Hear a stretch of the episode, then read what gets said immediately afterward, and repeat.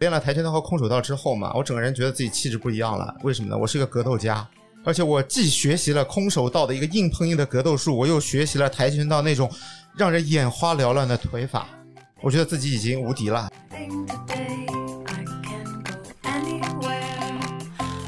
馆的师兄弟说：“哎，这个人怎么这么熟悉？哦，原来是我当年在跆拳道里的师弟啊！哎，怎么又是你们啊？就这上海格斗圈就这么点人了是吧？说你发现自己被尾随，或者说有遇到危险，嗯你最好的方式是不动声色，尽快走到人多的地方和有光亮的地方，跑大路上去。”不要去试图用你的所谓的技巧去跟他们正面的竞争和搏斗.练了一段巴西柔术之后，我还去比赛。我在场上见到了现在在 UFC 比赛中的那个李景亮，他当时是和我打过一场比赛的，但是他是黑带那边的，我是 白带那边的。你是不是可以吹一辈子了？这个真的可以吹一辈子，这个真的可以吹一辈子。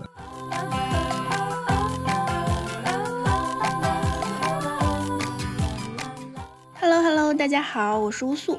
这是一段补录的开头，事先跟大家说明一下，接下来你要听到的这期节目录制环境比较特殊，是在上海书展现场临时搭建的录音棚，所以呢，背景声中可能会出现一些杂音，不要奇怪。嗯，是我们的问题，当时的人实在是太多了，我们已经尽量处理了，但是没有办法完全的消除，就当是一期自带白噪声且主播声音尤为高亢的特别节目吧。I can go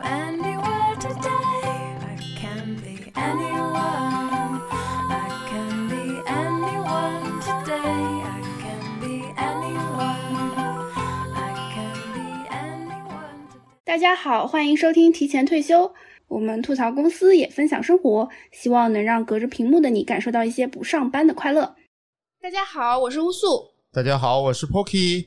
熟悉我们的听众都知道，Pocky 长得像魔都金钟国，但其实呢，他的体格也不是与生俱来的。以前他看上去是个很好欺负的胖子。我跟你说，如果我早生一百年，我现在高低一定是个武状元。诶，那 Pocky 是如何练就这一身武艺？在减肥的过程当中，有走过哪些运动方面的弯路？这一期大家就能听到啦。而且这一期呢，我也会讲很多关于空手道、跆拳道、巴西柔术等等中外武术的一些啊练习方法和我自己走过的弯路。那想要提升自己战斗力的听友，也不妨来听一下。那我们就开始吧。首先想问 Pocky 最早接触的是哪一个舞种？呃，这个问题听上去好像是武林大会的感觉啊，就是跟大家说一下，我最早呢，就是大概是我高中那会儿啊，接触的第一个舞种呢，就是空手道。为什么会练空手道啊？是不是当时比较流行？哎，没错没错，乌苏老师这个说的很有啊，很有感觉。因为当时在上海，它就是流行空手道，上海那时候开了好多好多的空手道馆哎，啊。江苏也是。江苏也是是吗？就那个时候练习空手道，就跟现在的那种健身房差不多。而且我那个时候吧，就是胖了嘛，大家知道高中那个每个男孩子都会经历一段啊忽胖忽瘦的阶段，我就是不幸的变胖了。然后呢，我又很害怕去健身房，因为我感觉健身房里啊就会练出那种死肌肉啊，就不灵活。那我想，与其我要健身呢，我不如学一门啊，既可以瘦下来，又能够强身健体的武术啊。主要还是看起来帅吧。对对对，主要那个时候那个，我觉得那个道服特别帅。不瞒大家说，我练空手道那段时间，那条裤子我一直是当普通的裤子穿的啊。啊，那个白裤子还挺帅的啊！我第一个女朋友见我的时候，我穿的就是那条裤子。然后那个时候呢，上海有很多的空手道馆啊，比较有名的呢是什么冲绳小林流啊、吉珍会啊、松涛馆。后来呢，在朋友的引荐下，我就挑了一个道馆最多，也是号称实战最强的道馆，叫吉珍会。我想问一下，他现在还在吗？吉珍会还在，那我们不应该收他广告费吗？可以。吉珍会听到了可以来投一下啊！吉珍会在各大大学里，我记得也是有分管的啊。就报了吉珍会啊，练的也很开心，分成几节课啊，有练基本动作的，什么直拳呀、正踢呀，各种的套路啊。他空手道分成很多的套路，就是要练一套演武，那个东西就跟跳舞一样啊，打出来特别帅。那时候我觉得我就是格斗家，你们知道吗？就是街霸里面那个龙的感觉，就是师兄弟关系也很好，就有很多师兄会教你，对吧？我还被其中一个师兄打晕过，啊，你们的关系是这么好的呀？对就那个师兄啊，他就我不认识他，据说他刚从日本打比赛回来啊，就是说教教我啊，教教我就打了。那我想师兄嘛，总得让着我吧。然后大概我人生经历了第一个昏迷，我自己没反应过来，师兄说好不容易有个我打得过的，还不可劲儿造。那个感觉很奇妙啊，就是你一下子没有意识了，等你再有意识的时候，你就在地上了。然后我发现我是被师兄的一个高段鞭腿踢中了头啊，这个嘴里全是血。后来师兄也请我吃了饭啊，我们的关系就渐渐熟络了起来。他也答应再也不打我的头了。这可能我头比较大，看上去也比较好打吧啊，这个这个目标实在是太诱人了。就是像东成西就里面一样，是吧？你这个位置站的实在太爽了。随着和师兄弟啊逐渐熟络起来，每次练的时候呢，头也就被打得更多了。我那个时候看去更肿了一点。然后师兄每次打完我呢，也都会请我吃饭。就经过不断的训练和吃饭，我两个月胖了十几斤。我就觉得不行了，咱们这个不能再这么练下去，这和我当初的目标简直是背道而驰啊！头越来越大，我那个时候朋友都问我，你最近去干什么了？怎么看上去这么胖啊？原来还只是胖，现在是有点肿。刚刚那个集珍会，对不起，我们这个广告费不要了。好，那后来我就改了下一个练习的东西。下一个练的是什么呢？下一个练习的呢，哎，大家肯定也只有知道啊，很多听友可以猜一下，但是我相信这个很容易猜是什么，就是跆拳道。这空手道和跆拳道其实我都分不太清，哎，他们到底是什么区别呀？这空手道是一个，据说是中国的一个传统武术，叫唐手，它传到了一个叫琉球的地方，然后在那个叫琉球的地方，慢慢的发展出一种新的格斗术，叫琉球空手，也就是我们后来知道的空手道。而跆拳道呢，它是始于韩国，它是一种以那个踢技为主的格斗术。啊，所以空手道主要是用用手，呃，跆拳道主要是用脚。呃，我觉得对初学者来说可以这么理解。其实空手道是一种，嗯、怎么说？极真流有一个说法叫近距离阻手，就是离得很近的时候，就用全身各种关节来击打你，包括膝击啊、肘击啊，这些都是可以使用的啊。明白？然后跆拳道呢，它的一个手也会有，但是很少，基本上就是以一些呃踢技为主的，包括大家看到很帅的那种什么踢木板、踢木板，对，踢砖块。假砖块少嘛，他们也踢不了砖块啊。曾经有一个段子啊，说跆拳道踢的那种木板嘛，有一个卡车司机给他们送货，结果司机开过一个减速带，那些木板就全坏了嘛。啊，这么好踢的吗？原来对的，对的，它的质量就是非常的粗糙啊。就像脆饼一样。那可能再脆一点吧，对以后脆饼的广告就可以说是比跆拳道木板还要还要脆。的，对对对。那跆拳道还有一个东西就很受孩子们欢迎，为什么呢？因为它特别讲礼貌，他每次开场前都要个礼仪的工作，叫什么 “drill”、“gilly”，就这种类似于口号一样的东西，就是让你懂规则、懂礼仪，然后还要敬礼啊，什么东西。就是你你说什么曲里黑里那个什么，嗯，这啥意思啊？这个怪吓人的呢。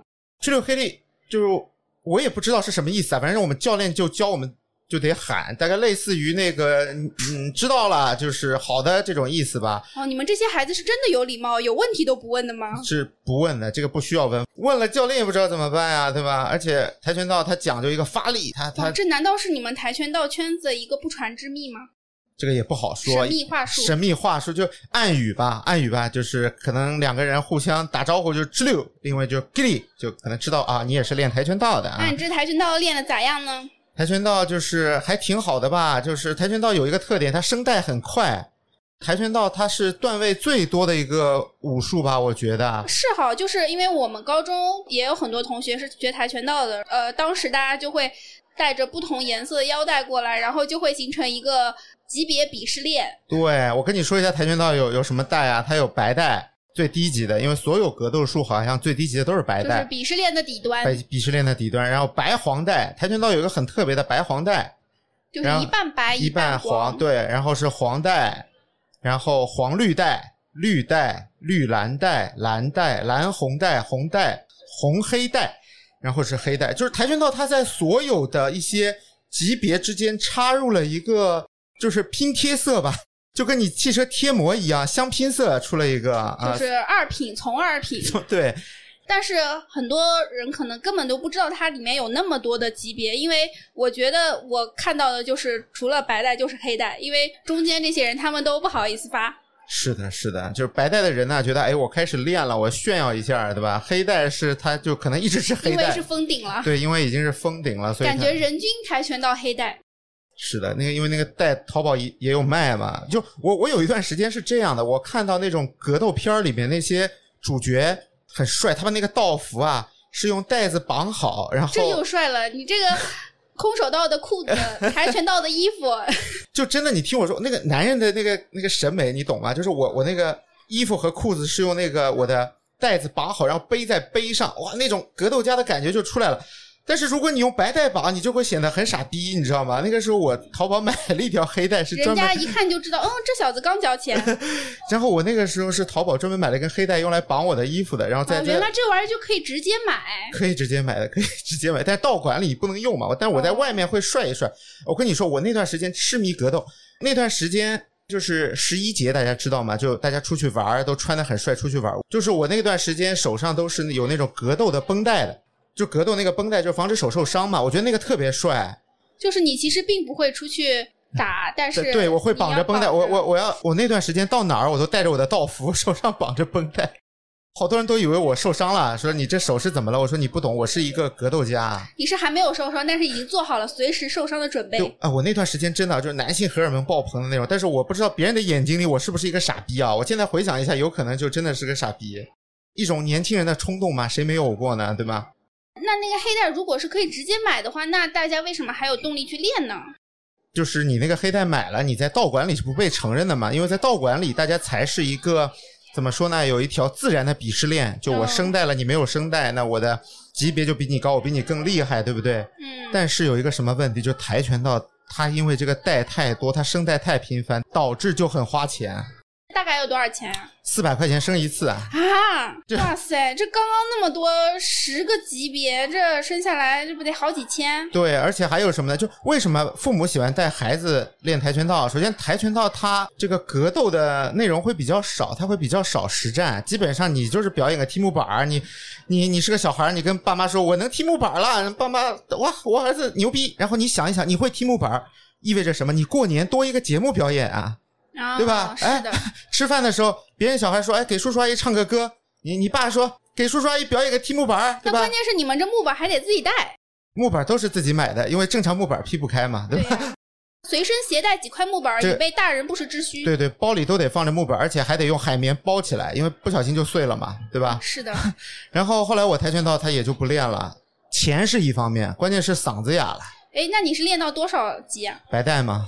啊啊！就 我就高中时候不是很有钱，他声带我就一直拖，后来就是比我晚来好几届的都升黄带、蓝带了，我也就没往下练了，就对吧？哎，万年白带，就我又不愿意交钱，那你这入门级别也能聊这么多呀？所以跆拳道，各位如果跆拳道练得很好的，不要来喷我，啊，因为我只是个小小的白带、啊。那我替大家都问一问，就是如果说练到跆拳道黑带的话，是不是真的很厉害？因为我们有好多同学朋友啊，嗯其实是跆拳道练到黑带的。不知道这个黑带是不是厉害，但是我相信一定是很有钱的。你想，这个都能练到黑带是吧？可能在那个年代就能交几千元巨资。买木板儿也花不少钱。嗯，是哈。那另外你还练了些什么呢日本、韩国的说完了，轮到我们中国的传统武术了。？Chinese 功夫。那段时间我练了跆拳道和空手道之后嘛，我整个人觉得自己气质不一样了。为什么呢？我是一个格斗家，而且我既学习了空手道的一个硬碰硬的格斗术，我又学习了跆拳道那种让人眼花缭乱的腿法。我觉得自己已经无敌了。接下来怎么办？我就开始看各种武侠片儿。哪个男孩子能拒绝功夫片儿呢？然后那个时候有一个特别火的电视剧，我不知道你们看过没有，就吴京主演的。乌苏老师，你看过没吴京？主演的，那应该不是很久远了吧？电视剧不是电影哦，哦电视剧叫《太极宗师》，哦，看过没有？没有？行吧，行吧，哎，我们那个小时候都是看李连杰啊，就我那个时候被李连杰那个呸什么李连杰啊，被吴京那个太极宗师给迷住了。我觉得太极拳也太帅了，太极拳就是那种啊借力打力，就全身上下都能够攻击你的感觉，你知道吗？就别人一拳打过来，我一个肩撞。还有乌苏老师刚才说的李连杰有一点，李连杰也有一部电影叫《太极张三丰》，嗯他，也是讲太极拳的。是的，啊，然后那个时候我就特别沉迷太极拳，我觉得我已经有武术基础了，对吧？我这个如果再去学太极拳，我属于带师投艺啊。那我不是更强了吗？对吧？然后我就去找了我一个朋友，我那个朋友他也是从小练这些东西，他现在是呃中国一个职业的拳击的一个裁判。那我很早就认识他，我说你能带我去找一下太极的师傅吗？然后拜师学艺。拜师学艺。哎，然后跟他聊了一下，他说：“哎，这个我我练过呀，我也小时候练过什么什么太极。”我说：“嗯，什么什么太极？太极不是只有一种吗？”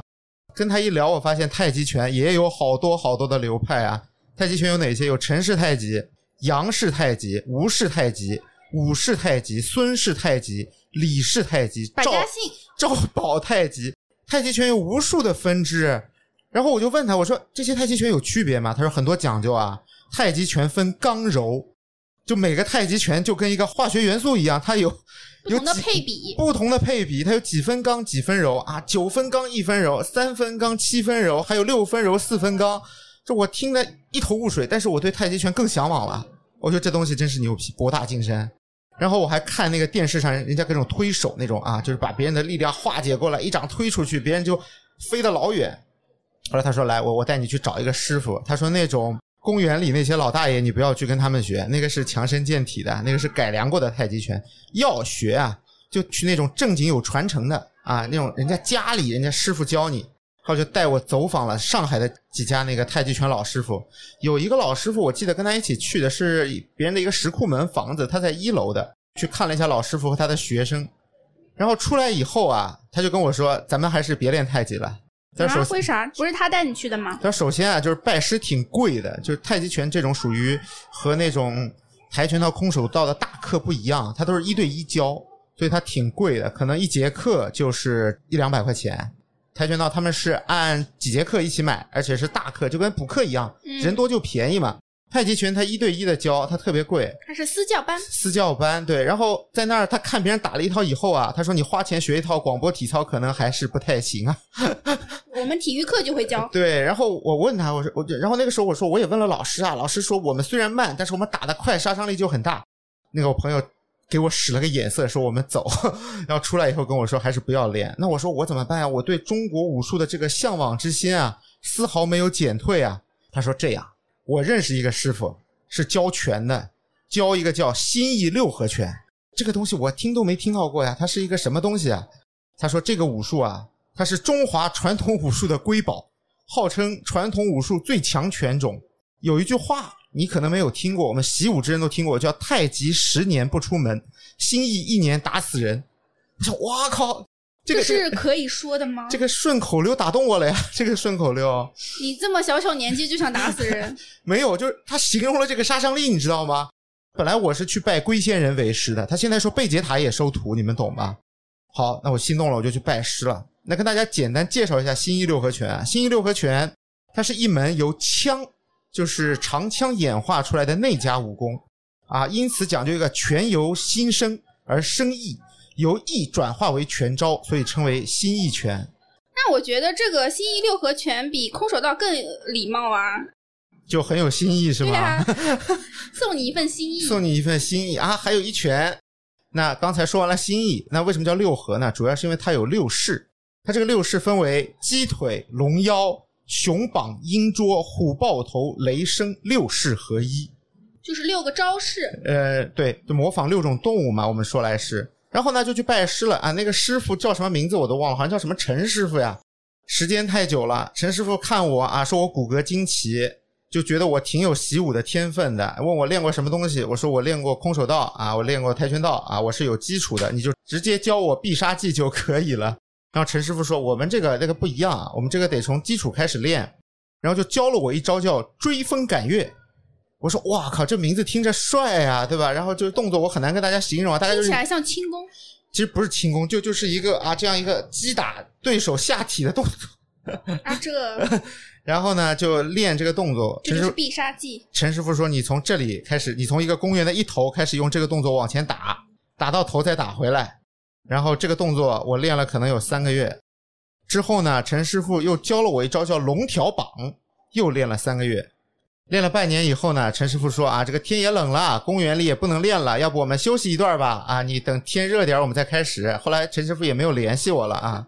陈师傅心想，这孩子也不能再骗下去了，确实是没什么天赋啊。那后来呢，我就找我那朋友了，我说你给我介绍的什么师傅呀？怎么教着教着人没有了呀？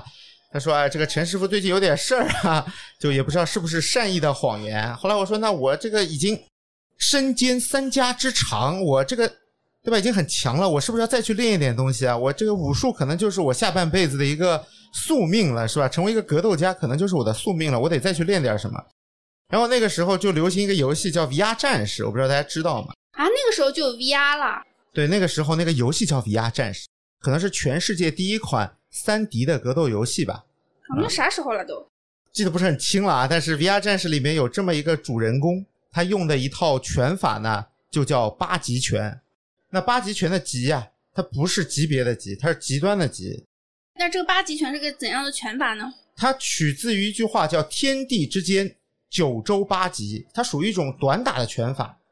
其中有一个当时那个年代最有名的一个武术家叫吴连枝，据说这个 VR 战士的创作者啊，就是特地去河北沧州找的他，然后以他的徒弟为动作捕捉，诞生了这个游戏的主角就结成精嘛。而且八极拳还有很多名人打架号称平生不二打，打人如挂画。啥意思啊？不二打是不跟同一个人打两次架吗？不，平生不二打是打同一个人不用第二招。啊，打人如挂画，就是我一个铁山靠，一个里门顶肘把你打出去，你人会像一幅画一样挂在墙上。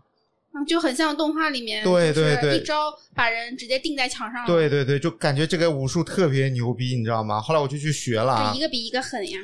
然后学了一段时间的八级小架，这八级分大架小架嘛，然后八级也是没有什么太多的套路，基本上就是对招啊、练基础动作、扎马步之类，练了二十几个动作，练了一段时间之后也没有再练了，练的咋样呢？就还行吧，你这个所谓的还行，你跟前面那些是差不多程度的还行吗？如果是的话，我就不害怕了。就应该是差不多程度吧，练了那那就行。小架都会了，大家还没有练。中国武术真的是博大精深啊！我练了这么久，才练了两个拳种。是哎，还有咏春，你怎么没练？就咏春那个时候还没有火，而且咏春在我们那个年代，咏春叶问没火的时候，咏春被称为女人拳，就因为他的动作都很小嘛，而且咏春本来创始人也是一个女性嘛，所以就呃没什么人去练那个东西。以我这样的一个状态，肯定是练那种至刚至猛的拳种，对不对？那你的练拳生涯是不是到此就差不多结束了呢？就中国武术生涯呀，那我觉得差不多到这里了吧？我觉得中国武术，你说我练了一个太极，对吧？至柔之拳啊，又练了一个八极拳、至刚之拳，我觉得我已经是刚柔并济、兼顾中西武学的啊极致于一身了，对吧？虽然每个都练了没有超过一年啊，但是我觉得我已经很厉害了。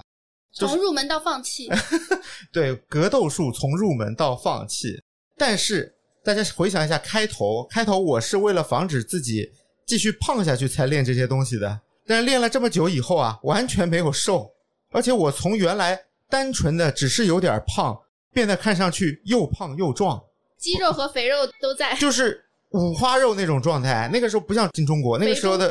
那个时候的状态有点像马东锡，你们知道吗？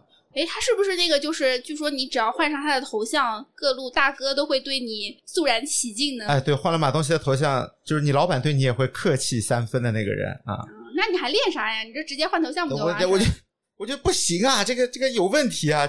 用一句话怎么说呢？就是跑得太远，我甚至忘了为什么要出发了呀。练了一堆东西，人没瘦，不行不行，我觉得不行，我这还还还是得找东西帮我瘦下来。然后呢，我又去找了我那个很不靠谱，介绍给我两个格斗师傅的，你是没有朋友了吗？你怎么还找他呢？不是因为他离格斗圈近嘛，吧对吧？说明 Pocky 老师也是个老实人、啊。那说明你在这几年当中确实也没有走进格斗圈。是的，是的啊，就没什么师兄弟，师兄弟都黑带了，天天踢木板儿。我就问他，我说：“哎，你好好说，有没有什么东西能帮我瘦的？我这个不对了呀，我这个下去。”他说：“我最近跟朋友开了个拳馆，你要不要来？算你便宜一点儿。”然后呢，我说：“行啊，行啊，那我就到他那个拳馆，哎，开始了 Pocky 老师另一段的生涯，图穷无限了，这是。叫拳击。哎，其实拳击还挺好的，真的。就是那么多东西里边，我其实最推荐听友练的可能就是这个拳击，拳击真是挺好的啊。这朋友终于有靠谱的方案啊，了。是的，是的，可能是因为他自己开的吧，对吧？不好好教也不行啊。嗯，然后那个拳馆是这样的，就分周一周三、周五嘛。周一是练基础，就是什么直拳、摆拳、勾拳这些基础动作。周三是最累的，也就是减肥最快的一个，就是叫体能课啊，会有大概一个半小时的互练。那段时间靠这个瘦的飞快。周五叫对战实战环节，就是用拳击规则互殴。然后我基本上是逃周五的啊，因为我我不想跟人对战。因为不想被打。因为不想被，因为我头太大了，你们知道吗？就别人那个两个拳击手套在面前一挡，是能够完全护住这个头的。我我就像那些游戏里面把名字起的太长，导致整个人在树后面会暴露的人一样啊。我的头就在我手套旁边，就头一直被打，就真的不行了。接下去脑震荡了啊！就我反正就练周一和周三那段时间，拳馆的师兄弟说：“哎，这个人怎么这么熟悉？哦，原来是我当年在跆拳道里的师弟啊！哎，怎么又是你们啊？就中上海格斗圈就这么点人了是吧？然后就练了一段时间嘛，拳击还真挺有效，那段时间还真瘦了啊。拳击呢，我练了可能有两年吧，但是后来这个拳馆呀，它因为房租的问题，它也搬了。他是因为教的不好吗？生意不好吗？不是他教的太好了，导致里面有几个学员成长特别快，自己出去开拳馆，还就开在旁边。哦，教坏徒弟，饿死师傅。是啊，就把徒弟教会了，然后这个拳馆就搬了一个巨远的地方，可能为了省房租吧，对吧？然后就没有再继续下去，我的拳击生涯就告一段落。那我也一个身在市中心的 Pocky 是不愿意跑太远的。是啊，然后但我也陆续找过一些其他拳馆，但是这个都怎么说呢？教的没有他好，或者就收费实在太贵了，对吧？那我想就算了吧，算了歇一段时间。哎，结果这个时候和我一起练拳的有一个小朋友吧，我们叫 Eddie，他跟我说他在当巴西柔术的教练，问我要不要去学一学。你看来是真的混进格斗圈了，终于有其他朋友了。终于有一个练其他格斗术的朋友，他问我要不要练巴西柔术。巴西柔术这个东西，大家听到是什么反应啊？就是巴西的，我听到巴西柔术的反应是，是不是那种就是把自己团成一个球的那 那种运动啊？嗯柔术嘛，像像瑜伽一样，像瑜伽那种柔术嘛，对吧？我想这个可能不太适合我吧。我虽然是个胖子，但是我不想成为一个柔软的胖子呀，对吧？然后他跟我解释了一下，他说不是的。那我今天给大家科普一下什么是巴西柔术啊？就是说当年巴西就是要了很多日本人去那边工作，那么日本人呢就把日本的柔道就发展到了巴西。柔道其实它是有分成投技和擒技的，擒技就是在地面去制服对手。那么传到巴西以后呢，传到了一个家族叫格雷西。格雷西家族的当时的那个怎么说呢？应该叫掌门人还是叫老大？他发现当代街斗啊，就人们在街头格斗，有百分之九十最后会会在地面上乱互殴缠斗。他就觉得柔术这个东西啊，把它擒技单独拿出来是可以当成一个格斗术来发展的。于是他就创造了这个，或者说是发现，或者是提升了这个擒技的价值，创造了这个巴西柔术。那么他创办这个巴西柔术之后呢，他想去证明它的价值。哎，那很巧，当时有一个比赛叫 UFC，是一个、啊不是 KFC，不是 KFC，它没有疯狂的星期四啊，它也不是 UFO，也不是飞碟，就是它的赛制是 MMA，就是综合格斗，你可以用各种流派，包括相扑啊、跆拳道啊、空手道啊、新一六合拳，你都可以上去和别人打，没规则随便打。没有规则随便打。那是不是其实就比如说你想约人打架，呃，一个比较高级的方法就是我们来约一场 MMA，哎，对对，是可以的，但是对方也要听得懂啊。然后我觉得，哎，这个东西还挺有趣的啊，就去练了。然后当时的巴西柔术是属于一个比较小众的一个格斗项目，而且，但是它的好处是离我当时公司很近，当时就是在那个叫霍元甲的那个金武体育会，在四川北路那边，他们请的那个巴西教练来教巴西柔术啊。那我当时就混迹其中啊，和一群人一起练巴西柔术。我觉得巴西柔术其实还是挺好玩的。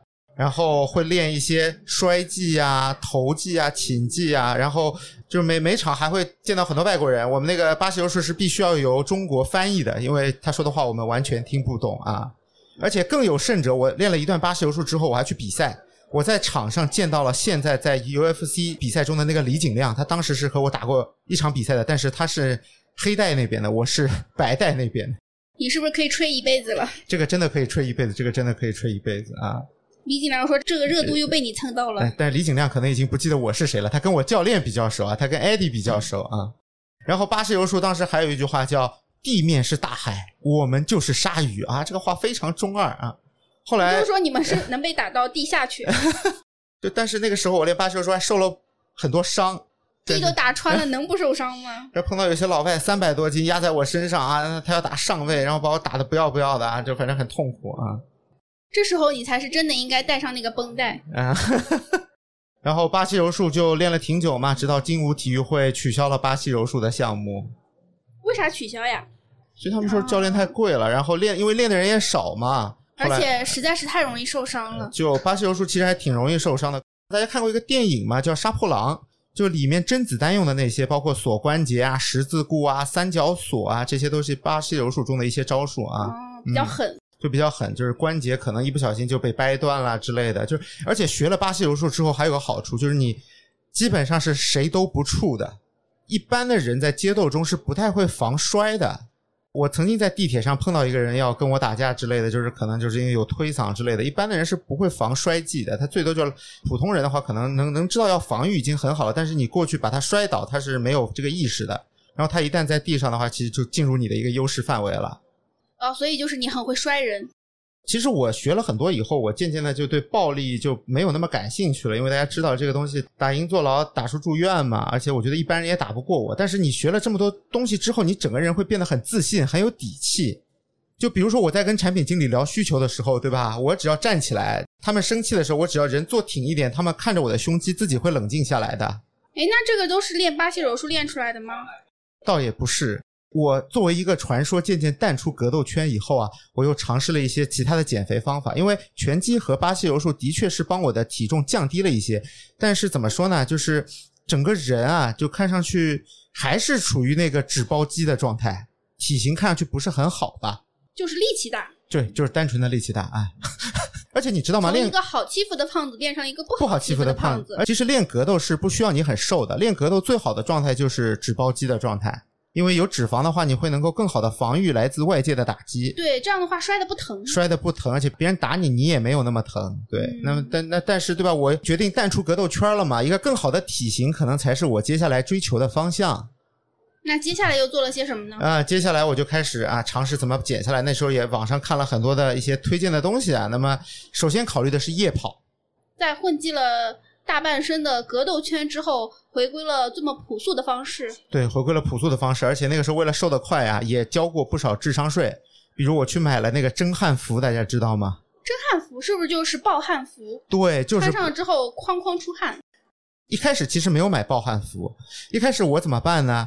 我就看了网上的方法，我全身把自己用那个保保鲜鲜膜缠满，啊对，对吧？我也不能 赤膊跑，在保鲜膜外面呢，还是穿了一件卫衣，然后就开始跑。我给自己定的计划呀是跑十公里，而且我觉得夜跑其实在外边跑有个好处，只需要有五公里的意志力就可以了，因为你跑出去你得跑回来啊。就你想跑十公里，你只要具备五公里的意志力，你路线一定要选好。不能经过烧烤摊，哎，你跑我的梗，就我一开始没选好嘛，就我们那边有一条路全是美食，烤鱼啊、小龙虾呀、烤串儿啊，对吧这可？能就是你五公里的动力来源吧。就就真的，我每次路过我。就在跟自己搏斗呀，就是在用巴西柔术跟自己搏斗，不能吃，不能吃。结果每次都是跑回来的时候，手上就拿了两把签子。我那个时候我恍惚了，我这个签子是什么时候拿上的啊？后来换了条路线就好了。还有交了哪些智商税呢？还买了一个腕带。那个时候手机嘛，那个时候特别流行各种装备，什么把那个手机放在手臂上，嗯，还买了什么呀？还买了头巾。我觉得我夜跑的几个动力就是给自己买装备，买自己各种好看的震撼服，还有跑鞋。我跑鞋都掉了好好几双。掉了好几双。对我也不知道怎么掉的，就我这个人脑子不太好。就我在夜跑期间呢，我有时候还要去健身房啊，结果经常回来的时候，哎，我鞋怎么没了呀？啊，赤脚回来的。去健身房的时候，我会换一双鞋嘛，哦，啊，然后哎，你装备是真多啊，怎么不一般就直接穿运动鞋就那去了吗？那不行，那不行，我这个要打扮好去的，对吧？然后还买了 还买了各种香氛，沐浴露买好多啊，是吧？就反正一切上到顶配啊，为了自己的健身体验你，是除了学费什么都交。对对除了声带费，什么钱都交。运动鞋也买了很多嘛，然后那个时候还还学那种各种什么前脚掌跑法啊，啊什么跑的时候跑姿要注意，给自己定跑量。哎，但是我很奇怪啊，就是我觉得我的这个运动状态始终拉不上去，我就十公里我就跑得特别累。就我觉得可能是我意志力还不够坚强，是吗？可能是我这个就是没有达到大家说的那种撞墙的感觉。后来我知道了，那叫撞墙的感觉。撞墙的感觉就是跑步者，特别是跑马拉松的人，他们有一种说法叫撞墙，就是你跑着跑着觉得哎人特别难受，呼吸特别不上来的时候，这个你就撞到墙了。啊，就是达到你的身体极限，然后对没错过了那个极限之后，其实你你就轻松了。你突破这个极限以后，你大脑就会分泌一些激素来防止你过于痛苦，这个时候你就会人变得很爽。对，对，但我始终到不了这个感觉啊！我可能是因为你因为在格斗圈混迹，这个身体极限已经超出常人吧？其实不是，你知道是为什么吗那是？啥后来体检的时候发现我贫血，啊？魁梧强壮但贫血，就很多人也很吃惊，包括我自己在内啊，就我怎么就贫血了呢？后来我知道了，就我这个人特别容易长肌肉的原因，可能也是包含在我贫血里面的，就是我运动特别会，就特别容易进入到那个无氧的状态。哦，就这个东西其实是相辅相成的，我很难脱脂，但是我很容易增肌。然后那个时候跑步，我觉得这个有氧实在是很不适合我。包括我后面去健身以后，一开始找了教练，就在我体检之前，教练也会说我在演戏，说我不要装了。装什么柔弱呢？哎对啊上海进中国，对 他说你这么装不要装了啊，就快快去练，不要停，休息的太多了。直到我告诉他我我贫血，然后教练那个就你可以感觉到他很自责的那种状态，你们知道吗？教练晚上回去都得扇自己嘴巴子。教练晚上睡醒从床上起来，啪啪两个大嘴巴，为什我么要可真不是人啊！我不是人。对对对，这个还挺好的啊。后来大家都知道嘛，后来我决定还是系统的去去学习一下健身，包括我找了教练，也买了好多课嘛，各种教练我都试过。呃，直到最近这段时间自己成为一个教练，然后包括大家看到整个身形是有比较明显的一个改善的，你交了这么多的学费，接下来的就就就就是该收就该了。就该 收学费了，对吧？开玩笑，开玩笑，开玩笑啊！就是大家加入到听友群，其实就可以免这个学费啊。就我们群里面经常会给大家解答一些健身相关的问题。哎，我们要不要也搞一个群友的声带啊？我觉得这个还挺好的呀。啊，白金会员就是付费成为 呃 VIP 会员，是的，是的啊。后来觉得这个所谓的死肌肉只是一个误区，只是一个误区啊，也渐渐明白了肌肉和肌肉哪有什么死和活呀？对，没错没错，能能长在你身上的肌肉就是好肌肉。对对，乌苏老师是明白人，是明白了，也明白了一些肌肉和脂肪的关系。其实有很多人有这个误区啊，他们觉得脂肪会转化为肌肉。后来我学了以后知道，肌肉和脂肪其实是两个完全没有关系的东西。对啊嗯嗯，脂肪而且它只会变小，它不会消失啊。包括我也学了如何去控制饮食，就像我们一直说的一句话，叫科学能持续的才是最好的方法嘛。那大家都听到这儿了，要不还是跟大家总结一下，就是你这一路走来的历程，啊，我觉得哪一段可能是比较有用的？如果大家想去练习一些格斗或者拳法的话，会有什么建议吗？啊，我觉得对女生来说啊，你们学习这种所谓的格斗技术，其实只要挑一个自己喜欢并且能坚持的啊，我觉得拳击比如说什么女子防身术啊，那个是没有用的。对女子防身最好的状态其实就是跑，因为快跑快跑。对，为什么我这么说呢？就包括巴西柔术也是，我当初在巴西柔术实战的时候，我是白带，但是和我对抗的是一个蓝带的女性，在绝对的力量面前，她那些技巧根本没有用。就是你那时候都快两百斤的人了，你还要什么技巧？你往那儿一杵就把人吓死。对对对，然后我觉得就是呃，女性不要相信什么女子防身术，那些是没有用的。是的，而且因为我自己是女生嘛，我看这种关于女生安全的东西比较多。嗯嗯就如果说你发现自己被尾随，或者说有遇到危险，嗯你最好的方式是不动声色，尽快走到人多的地方和有光亮的地方，跑到大路上去，不要去试图用你的所谓的技巧去跟他们正面的竞争和搏斗。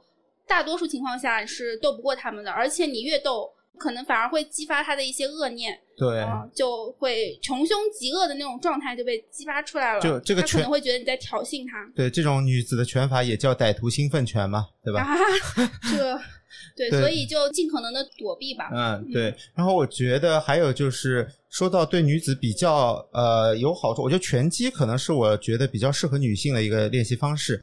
首先，拳击对一个全身的呃力量训练都是有帮助的。我觉得拳击有点像跳舞啊，拳击是一种用距离呃换空间，空间换速度的东西。哦，怎么说？你需要频繁的移动，它对你全身的协调性也会有一个好的帮助。哦练你的反应力。练你的反应力，对，就好像你说那个好的拳击手都像舞蹈家一样，对吧？他在频繁的闪避，然后还要找机会出拳，然后还能去锻炼你的体能。啊，是不是意思就是说，比如说你出拳了，其实你就给自己争取到了一定空间和时间，你就可以跑。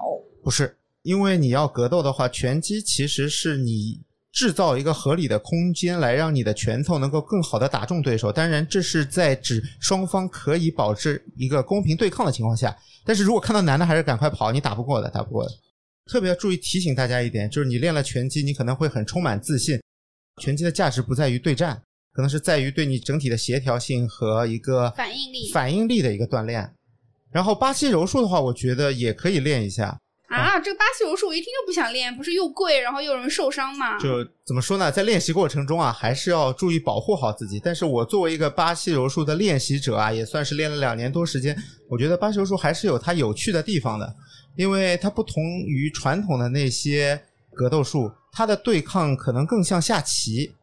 就是如果你注意保护自己的话，巴西柔术其实就像是两个武术家在下一盘棋，就是你要预防他下一个动作，同时去给自己留出足够的空间。那这个可能比较适合有一定基础的，或者说是本身体能比较好的人，是的，是的，比较。进阶的一种玩法了。对对对对，而且最近好像巴西柔术也很流行嘛，因为你看嗯很多中国的呃选手，包括张伟丽、李景亮都去征战 UFC 的舞台了，对吧？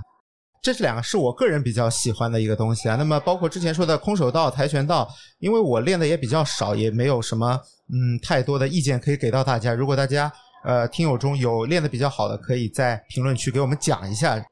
欢迎大家来评论区给我们补课。是的，然后中国武术呢，我我觉得中国武术其实很看个人天分，它都是口口相传的，它没有一个很具体的去衡量标准，嗯，而且它也没有所谓段位一说，就是师傅一带一教你一套动作，很多东西只可意会不可言传。对很多东西太看天分了，我觉得是。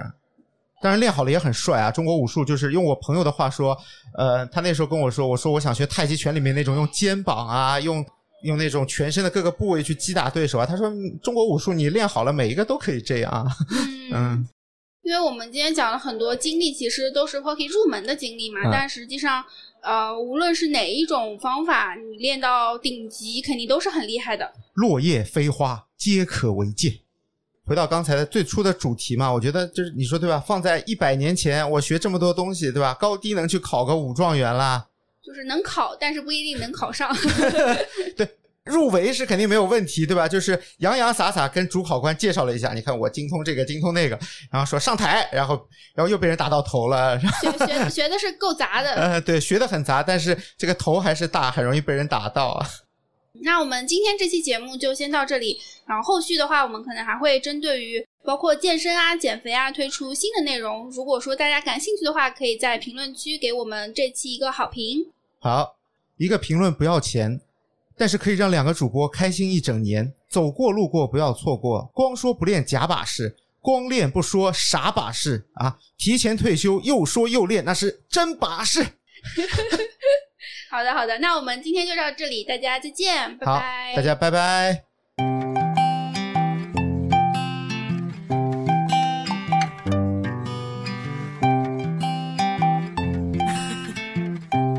感谢收听到这里。如果你来自小宇宙，欢迎在评论区和我们留言互动。如果你正在苹果 Podcast、网易云音乐或其他平台，欢迎在 Show Notes 界面找到听友群的入群方式。群里有欢乐吐槽，有选题投票，还有提前退休定制的周边好物，欢迎你的加入。Go anywhere today. I can go any way